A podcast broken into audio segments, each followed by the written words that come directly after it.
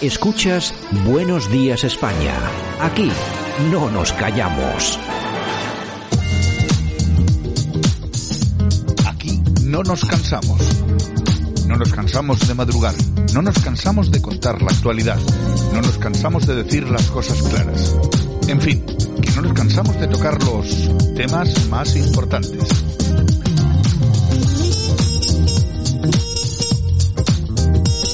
Bueno, pues como bien decía nuestra compi Yolanda hace ayer, pues ya estamos en un mes nuevo. Exactamente, ya estamos en junio, el mes del verano. Bueno, eh, o sea que quedamos que era más o menos sobre el día 20, ¿no? Yo creo que sí, ¿eh? Si la memoria no me falla, yo creo que Pero bueno, el yo, pero uno ya cuando dice, es que estamos ya en junio, bueno, eso ya suena como... Verano. bueno, ya estamos en verano. 20. Mitad del, del año. Exactamente. O Puede sea, ya ser. queda menos para Navidad. bueno, y para Semana Santa, ¿no? Es- exactamente. Bueno, pero la cuestión es esa, que uno ya cuando dice estoy en junio, ya estoy en verano. Es así. Junio, julio y agosto es verano, aunque no lo sea. Pues espérate porque dan lluvias y tormentas aquí. O sea que... Bueno, es que vamos a ver, ha hecho un mes De mayo. de, mayo súper bueno, por- en toda España, ¿eh? en toda España, así que me imagino que vendrá un mes de julio o agosto. Pero el Oye, resto yo- de España está acostumbrado. Aquí no estamos acostumbrados a tan buen Oye, tiempo. Yo recuerdo un mes, un mes de agosto, de no sé, no sé, no hace demasiados años, eh, bueno, eh, todos los días lloviendo. Efectivamente. Una cosa, una cosa horripilante. Bueno, si te parece empezamos. Bueno, pues empezamos. Buenos días, España. El personaje que marca la diferencia, para bien o para mal. El personaje del día es... Eduardo Madina. diría que fue una, una salida por la ventana por haber querido ser el capitán araña en la lucha contra la corrupción, sino por plantear un pulso orgánico contra Isabel Díaz Ayuso y perderlo porque la mayoría del Partido Popular pensó que valía más Isabel Díaz Ayuso en su puesto que Pablo Casado en el suyo, como epicentro de, de la crisis, ¿no?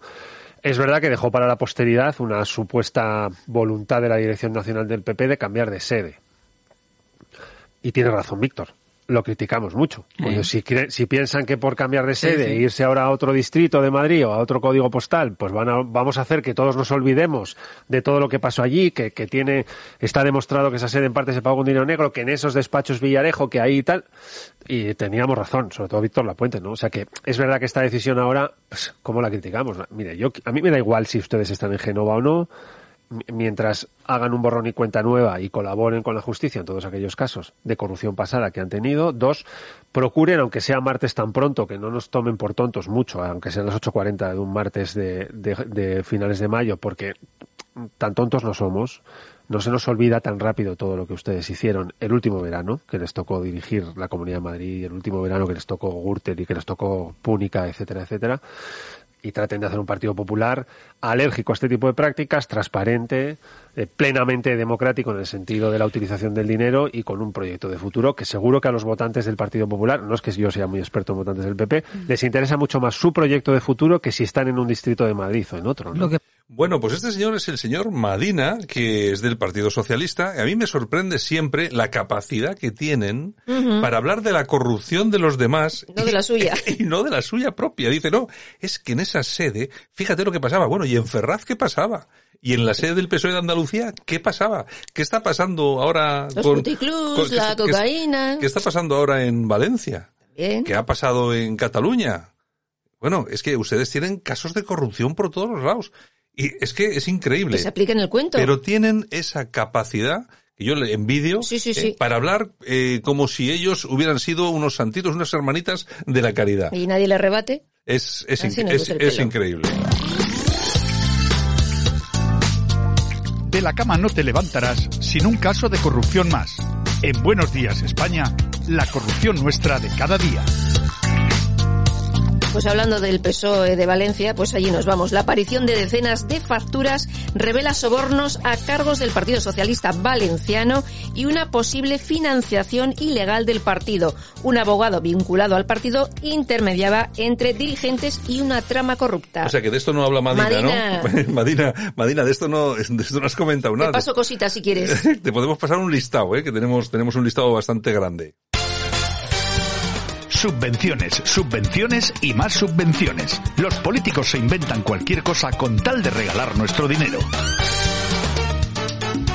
Pues bueno, la Federación Española de Abogados Cristianos ha presentado una querella contra dos altos cargos de la comunidad valenciana por un supuesto delito contra la salud pública. Y es que parece ser que han subvencionado con casi 6.000 euros al Comité Ciudadano Antisida para elaborar una app para practicar chemsex. Chemsex. que Sexo, drogas y cosas eso de es el, eso es el sexo con, con drogas. que- Algo así, sí, yo que- como no, no tengo ni idea, pero me he informado y algo, por ahí van las Bueno, cosas. tú fíjate, tú fíjate eh, en qué, a qué dedican el dinero, Exacto. a qué, para qué regalan nuestro dinero de nuestros impuestos que lo ganamos con tanto esfuerzo.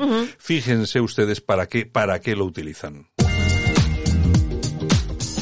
Bueno, ¿y qué más noticias tenemos? Bueno, pues según una encuesta de ETV, la televisión vasca, el PNV ganaría en las tres capitales vascas en las próximas elecciones municipales del próximo año. Parece ser, por ejemplo, en Bilbao que conseguiría mayoría absoluta, como no, con 15 escaños, PSOE E conseguiría unos 5, Bildu 4, Podemos 3 y el Partido Popular bajaría de 3 a 2. Bueno, hay que apuntar que lógicamente es una encuesta realizada por ETV, ETV. que es la, es la mano comunicativa del separatismo eh, vasco, de, ya saben, de los amigos de, Sab- de Sabino Arana, de las esvásticas.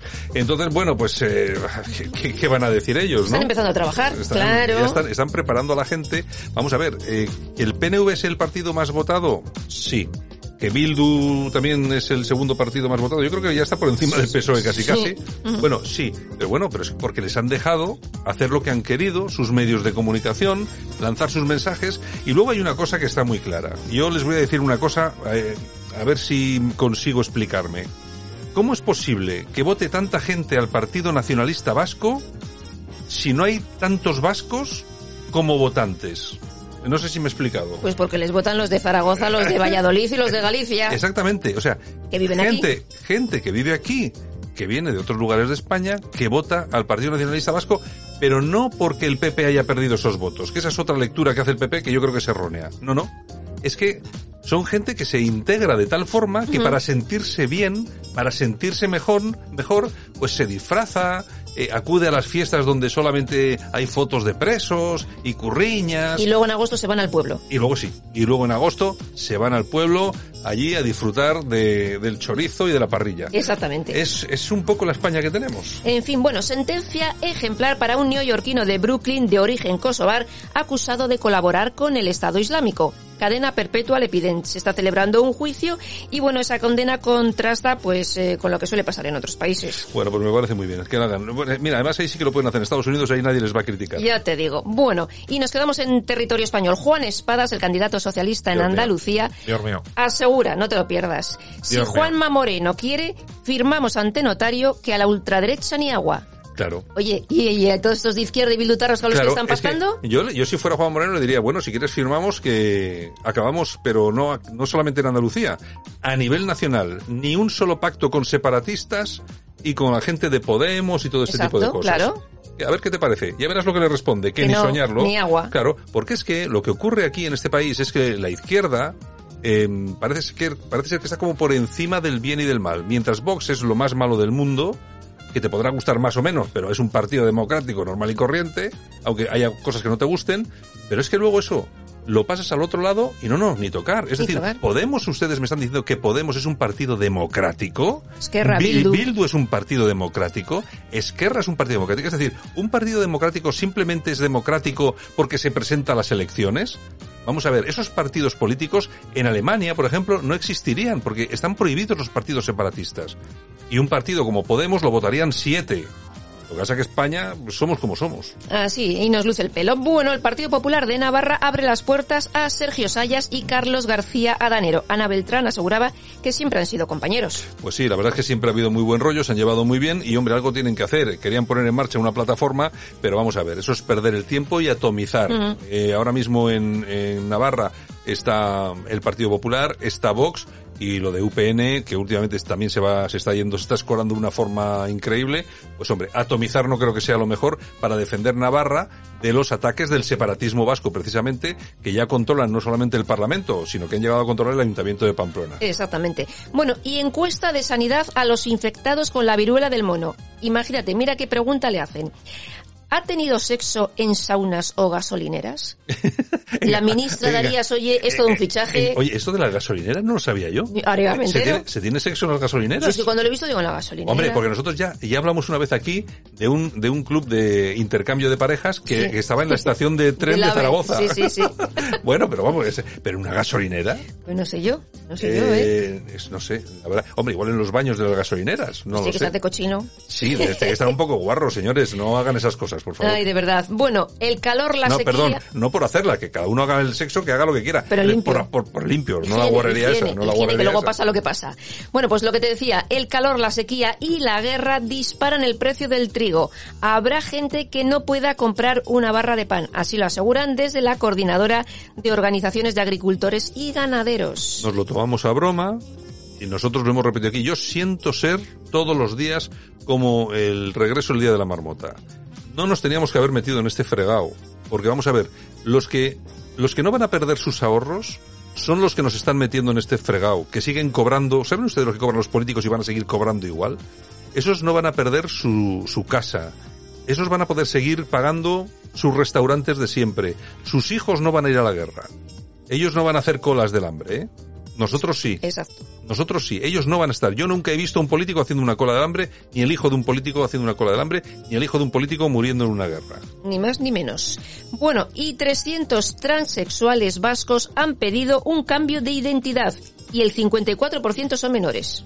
Son menores de edad. A mí esa cifra la verdad se me preocupa. Ya lo otro, pues oye, que cada uno que pida la el cambio de identidad, hombre, con tal de que no tenga que pagarla yo, por cierto. Eso es otro cantar. pero eso de que sean menores, luego ocurre lo que ocurre, porque, vamos a ver, no sería el primer caso, ni será el último, de arrepentimiento. Yo creo que esto hay que tomarlo con una edad muy avanzada para que cada uno tenga muy claro exactamente qué es, qué es lo que tiene entre manos. Ahora, esto de empezar a hormonar a chavales con seis años. Es alucinante. Es que me, me parece increíble.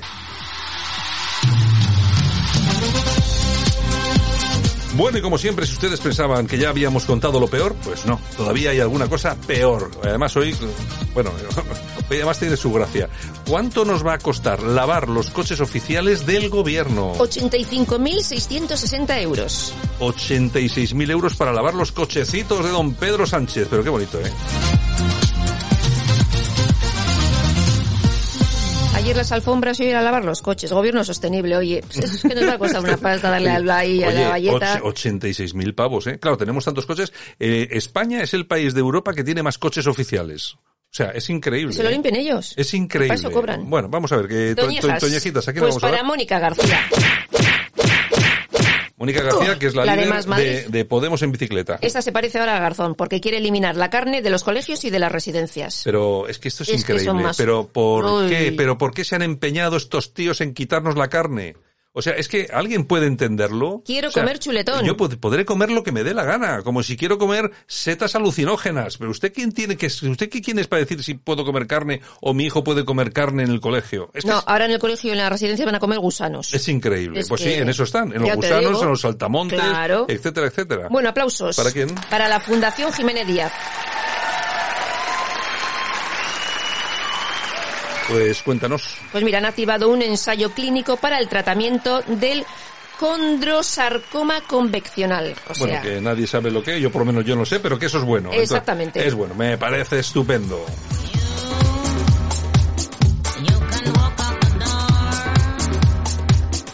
Bueno, tenemos aquí una versioncita del This Is My Life de JT Vanelli de Eartha Kids. ¿Por qué? porque tal día como hoy del año 1986 este tema triunfaba en el mundo entero. Hombre, no concretamente esta mezcla, pero sí este tema. Bueno, ¿qué más tenemos? Bueno, pues también tal día como hoy, pero del año 1980, comienza a emitir la primera cadena de televisión de noticias de 24 horas, la CNN en Atlanta. Y también tal día como hoy del año 1778, un grupo de malagueños zarpaban en el Bergantín San José con destino a Nueva Orleans, donde fundarían la ciudad de Nueva Iberia. Y también tal día como hoy del año 1926 nacía la actriz Marilyn Monroe. Y nos vamos al año 2006 porque tal día como hoy de ese año fallecía Rocío Jurado. Rocío Jurado hace ya 16 años, ¿no? Casi nada. Bueno, bueno, bueno. Oye, por cierto, luego, no sé si lo tratarás luego en el corazón, pero ayer en el programa Ya son las 8 Mm. llevaron a Gloria Camila, ¿no? A la casa de Monte Alto. Ajá. El problema que le veo yo a todo esto, pero si la casa de Monte Alto ya no existe, ¿no? Creo que no. Y ya- entonces, ¿dónde, ¿dónde ha estado? Sí, no me digas. Porque ese, claro, ha ido a, a la Moraleja, pero esa casa estaba destruida ya, ¿no? Y se construyó otra. Eh, no, yo creo que estaba en muy malas condiciones y había que volverla a reformar. No me digas, no me digas si al final la tiraron o no la tiraron. hay que ¿eh? investigarlo, hay que investigarlo, ¿eh? Pues vamos a ponernos pero, a ello. Pero tú fíjate que rápido los de los de la otra productora Mm. mandan al Monte Alto para contrarrestar a Rocío Carrasco. Es una pelea. a mí Sí, me- que, no les han hecho ni caso en Chipiona con la Virgen de Regla Sí, y todo me eso. da mucha gracia. Bueno, ¿qué más- qué más efemérides? Bueno, y tal día como hoy del año 2011 fallecía otro cantante, Manolo Otero.